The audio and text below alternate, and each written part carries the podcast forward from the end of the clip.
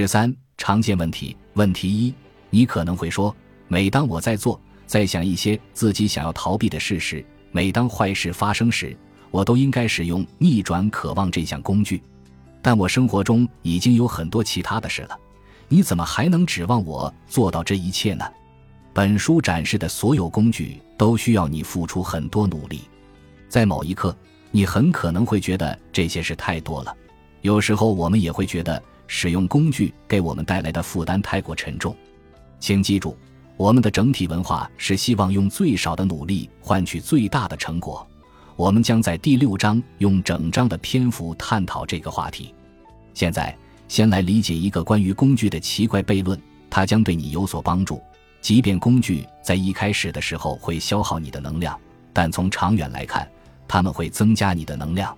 所以，看起来像是我们在要求你做更多的事，那是因为我们已经看到了结果。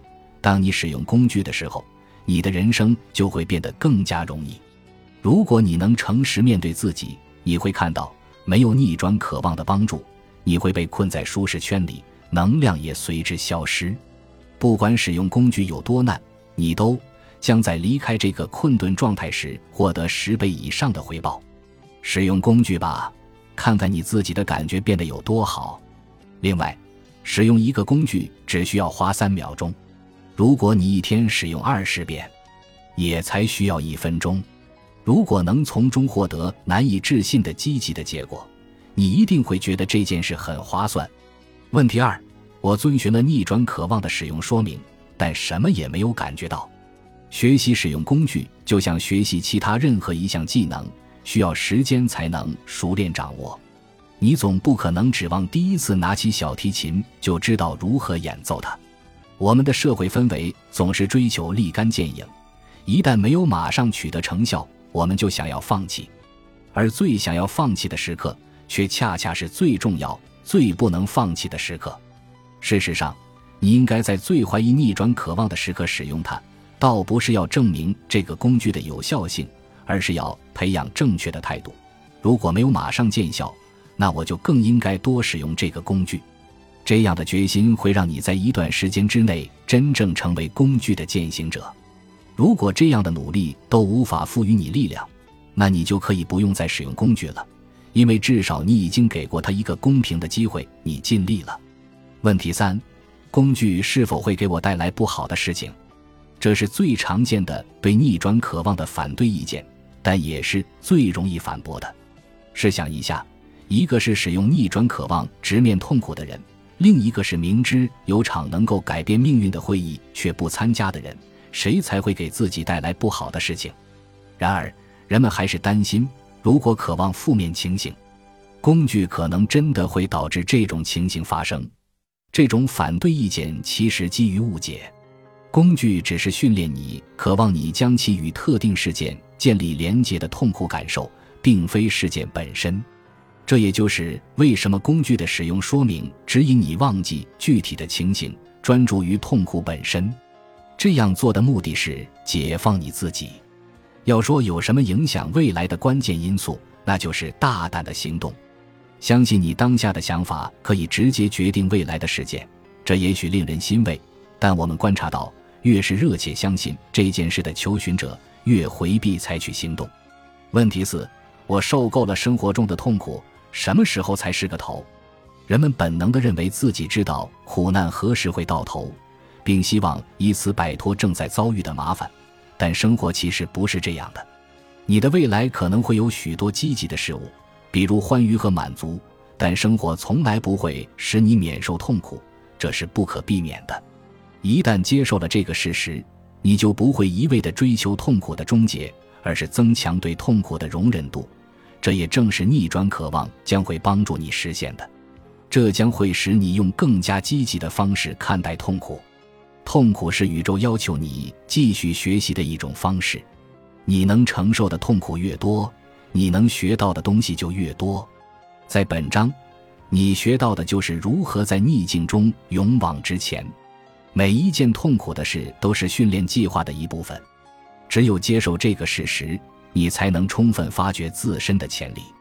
一旦用这种方式看待生活，你就不会追求痛苦的终结。因为这无异于要求终结你自己的成长。问题五：渴望痛苦难道不是受虐狂吗？这取决于痛苦的种类。痛苦有两种：必要的和不必要的。必要的痛苦是想实现目标的人必须承受的，比如，如果你是一名销售员，被拒绝就是必要的痛苦。不必要的痛苦不是你前进旅途中的组成部分，它的真实目的在于困住你，这才是通常所说的受虐倾向。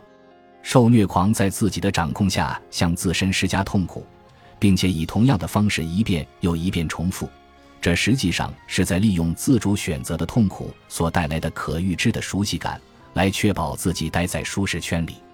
问题六：为什么我应该使用这项工具？我在生活中并没有感受到任何痛苦或恐惧。有的求寻者一本正经地这么说，其实他们有时候是在撒谎。他们认为，承认自己受伤或害怕是软弱的表现。要让他们相信，承认并克服这种感觉比否定他们更令人显得坚强，通常需要花点时间。但另一部分人则没有撒谎，他们确实感受不到痛苦或恐惧。很不幸。这是因为他们深深地沉溺于舒适圈中，接触不到舒适圈之外充满可能性的世界。这类人在内心深处其实比普通人更为恐惧。他们处理恐惧的方式就是否认自己对生活有更多的期待。对这类人，我们要试着让他们确认新的目标。这可能会很难，但每个人都能找到他们可能想要但没有的某样东西。当我们要求他们想象达成目标所要经历的具体步骤时，至少有一步会吓退他们。那会儿，他们就得被迫承认，他们原本在回避痛苦。此时，他们并不知道，承认这件事是他们回到现实生活的第一步。问题七：我知道有些人总是勇往直前，但我不想成为那样的人，因为他们从来没有放松过，从来没有忙里偷闲地享受过生活。这种过度活跃的表现，并非真正意义上的勇往直前，它其实只是另一种形式的逃避。这样做的人实际上是在通过众多的事物来分散他们对恐惧、脆弱、失败感等内心活动的注意力，结果就是他们永远无法放松，好像总是听到背后的脚步声，总是不能停止奔跑。勇往直前对每个人的意义都不同，逆转渴望则给了你力量。让你直面你正在逃避的事物，它可能是一种外部情景，也可能是让你感到不适的内在情绪。我们发现，那些不逃避的人，事实上能够比其他人更好的休息和放松。你只有直面你害怕的内在或外在事物时，你的精神才可能放松。不逃避的人更不容易被这个世界吓退，也更容易从他们自身的努力中获得满足。这也就使得他们更不容易产生担忧和焦虑的情绪，所以该放松的时候，他们就能让自己的精神放空，而不会被自己逃避的事物困扰。本集已经播放完毕，感谢您的收听，喜欢请点赞关注主播，主页有更多精彩内容。